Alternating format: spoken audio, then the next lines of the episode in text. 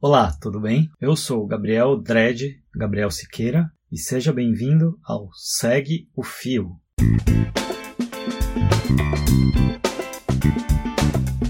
Esse é o programa do Midcast, onde são materializados em podcast as populares threads do Twitter, em episódios de no máximo 8 minutos. Se você ainda não conhece esse formato, talvez seja uma novidade para você. A thread é uma sequência de vários tweets abordando um tema específico, onde apenas 200 caracteres não seriam suficientes. Esse formato possui sempre uma pessoa narrando, e pode ser algum convidado, algum integrante do Midcast ou a própria pessoa criadora do fio. Vale lembrar que o conteúdo a ser reproduzido aqui sempre possui autorização prévia do autor ou da autora. Hoje nós vamos conferir uma thread que eu publiquei em 20 de 11 de 2018 e fala sobre o sociólogo Alberto Guerreiro Ramos com uma homenagem, um resgate para o Dia da Consciência Negra. Então vem comigo e segue o fio.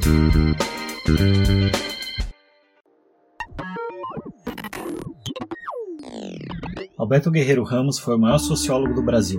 Ele foi pioneiro na proposta de descolonização da ciência do país e inclusão dos limites biofísicos da terra na produção.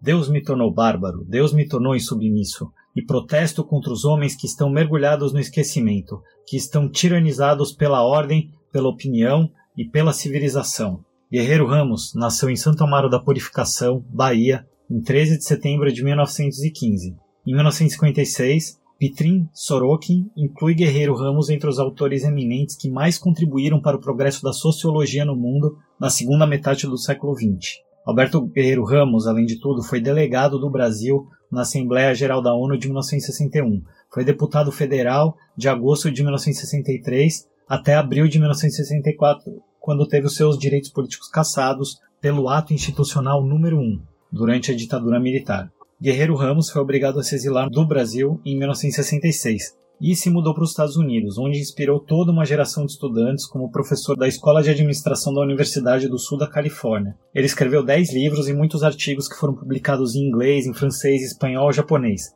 Fez conferências em Pequim, Belgrado, na Academia de Ciência da União Soviética. Foi visiting fellow da Yale University e professor da Wesley University e da UFSC, Universidade Federal de Santa Catarina.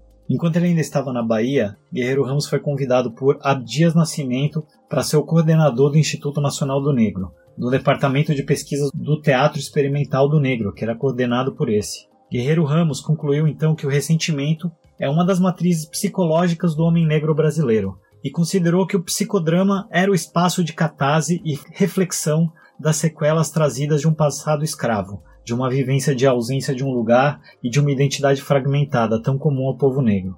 Guerreiro Ramos conviveu num contexto acadêmico em que os estudos sobre os negros brasileiros, como ele os definiu, já estavam consolidados e eram realizados quase que exclusivamente por brancos. Esses estudos em nada contribuíam para melhorar a vida dos negros, que os tratavam como exótico, como um espetáculo. Em uma das suas afirmações, Guerreiro Ramos falou: Como tema, o negro tem sido objeto de escalpelação perpetrada por literatos e pelos chamados antropólogos e sociólogos. Mas, como realidade efetiva, o negro vem assumindo seu destino, se fazendo a si próprio, segundo lhe tem permitido a sociedade brasileira. Dessa forma, Guerreiro Ramos se opunha à patologização do negro, que era entendida por ele como realizada pelos sociólogos da sua época, como Florestan Fernandes.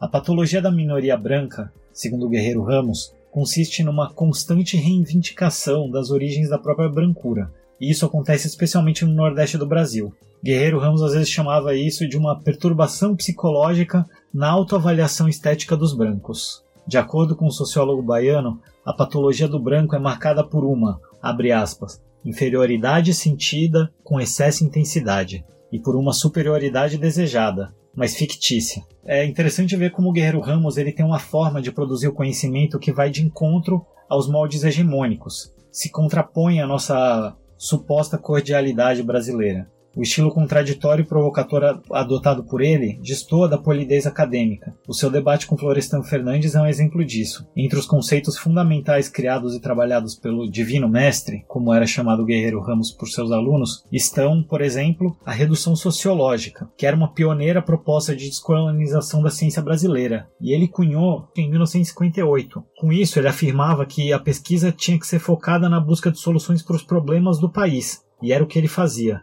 A ciência de Guerreiro Ramos era estar inserida e atuante no seu contexto social e adotando uma postura política transformadora. Ele se rebelava contra a sociologia que era, e infelizmente ainda é, dominante nos meios acadêmicos, que é uma sociologia que ele chamava de gabinete, distante da realidade nacional. Guerreiro Ramos considerava a ciência brasileira da época o que ele chamava de consular, onde o sociólogo trabalhava como se fosse o cônsul de uma teoria estrangeira, que era incapaz de explicar a realidade local. E isso apoiava e ainda apoia a dominação cultural e científica dos países periféricos. Então, a proposta de Guerreiro Ramos de redução sociológica é 1. Um, uma assimilação crítica da produção estrangeira. 2. Uma atitude para transcender os condicionamentos circunstanciais que conspiram contra a livre e autônoma expressão do cientista. E, finalmente, 3. A superação da ciência social na forma institucional em que se encontra. Outro conceito bastante marcante de Guerreiro Ramos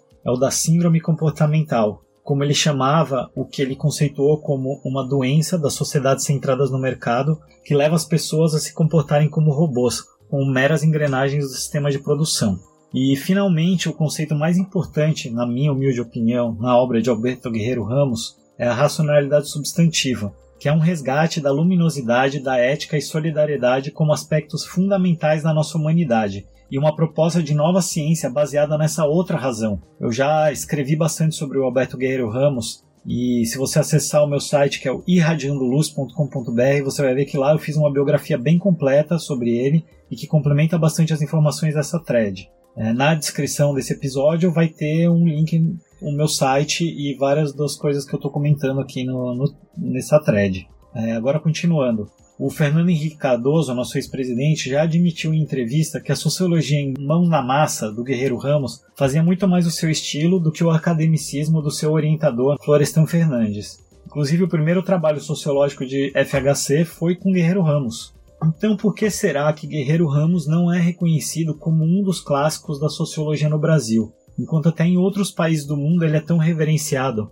Será que é porque na época Guerreiro Ramos questionou tanto Florestan Fernandes quanto os marxistas como Gorender e outros da sua época? Mesmo assim, ele era tratado como alguém sem preparo intelectual. Guerreiro Ramos não só debatia os autores da sua época e falava de Marx, mas também debatia a sociologia de Weber e Durkheim. E seu arcabouço teórico também ia desde a escola crítica de Frankfurt à filosofia antiga de Aristóteles e a sua reinterpretação por Eric Vogen. Guerreiro Ramos também abraçava a economia plural de Maus e Polanyi. Como que é possível alguém afirmar que o maior sociólogo da história do Brasil, com toda essa capacidade, não tinha refinamento teórico? Para mim fica bem óbvio que existe um componente fortemente racista nesse argumento de que Alberto Guerreiro Ramos é tratado como mera curiosidade nas tradições sociológicas brasileiras. Eu não tenho a mínima dúvida de que ele foi um dos maiores autores, um dos maiores intelectuais desse país. Lembrando que o link para minha thread está na descrição desse episódio. Se você quiser me seguir no Twitter, o meu perfil é @gabrieldred e como eu já falei antes, o meu site é irradiandoluz.com.br. E se você curtiu mais um Segue o Fio ou tem alguma sugestão de conteúdo para esse formato, é só mandar pelo Twitter ou Instagram no perfil do Midcast, que é @podcastmid. Valeu e até a próxima.